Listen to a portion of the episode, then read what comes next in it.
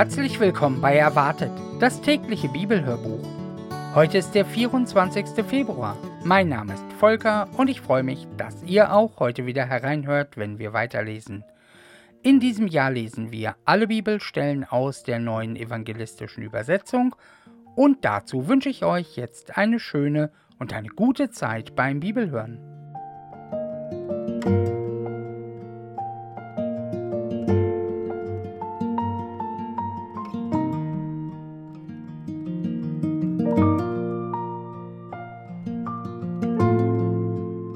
Matthäus Kapitel 14, die Verse 1 bis 12. Der Tod des Täufers. Um diese Zeit hörte auch Herodes Antipas, der Landesherr von Galiläa, was man über Jesus erzählte. Das ist niemand anderes als Johannes der Täufer, sagte er zu seinen Leuten. Er ist von den Toten auferstanden, deshalb gehen solche Kräfte von ihm aus. Herodes hatte Johannes nämlich festnehmen und gefesselt ins Gefängnis bringen lassen. Schuld daran war Herodias, die Frau seines Stiefbruders Philippus, denn Johannes hatte ihm gesagt, es ist gegen das Recht, dass du sie hast. Herodes hätte ihn am liebsten umgebracht, fürchtete aber das Volk, das Johannes für einen Propheten hielt.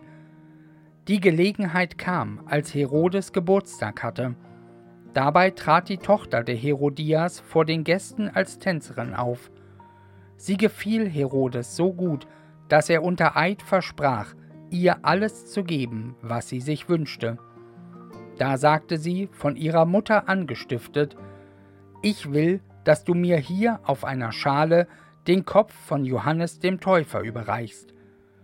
Der König war bestürzt, aber weil er vor allen Gästen einen Eid abgelegt hatte, befahl er, ihr den Wunsch zu erfüllen und ließ Johannes im Gefängnis enthaupten. Sein Kopf wurde auf einer Schale hereingebracht und dem Mädchen übergeben, das ihn seiner Mutter weiterreichte. Dann kamen die Jünger des Johannes, holten den Toten und begruben ihn. Anschließend gingen sie zu Jesus und berichteten ihm, was geschehen war.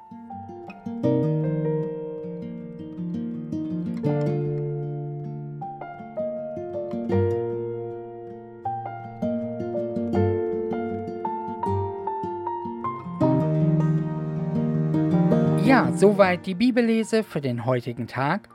Und die Losung von heute steht in Hesekiel Kapitel 36, Vers 11. Ich will euch mehr Gutes tun als je zuvor, und ihr sollt erfahren, dass ich der Herr bin. Und aus Römer Kapitel 15, Vers 29 dazu, Paulus schreibt, Ich weiß aber, wenn ich zu euch komme, werde ich mit dem vollen Segen Christi kommen. Und damit wünsche ich euch heute noch einen ganz wunderbaren, schönen und ganz gesegneten Sabbat und möchte euch noch folgenden Segen mit auf den Weg geben.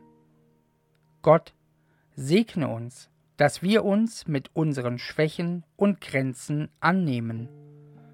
Segne uns, dass wir uns mit unseren Gegnern versöhnen können. Segne uns mit deinem Frieden, damit wir im Frieden mit dir und allen Menschen leben. Amen.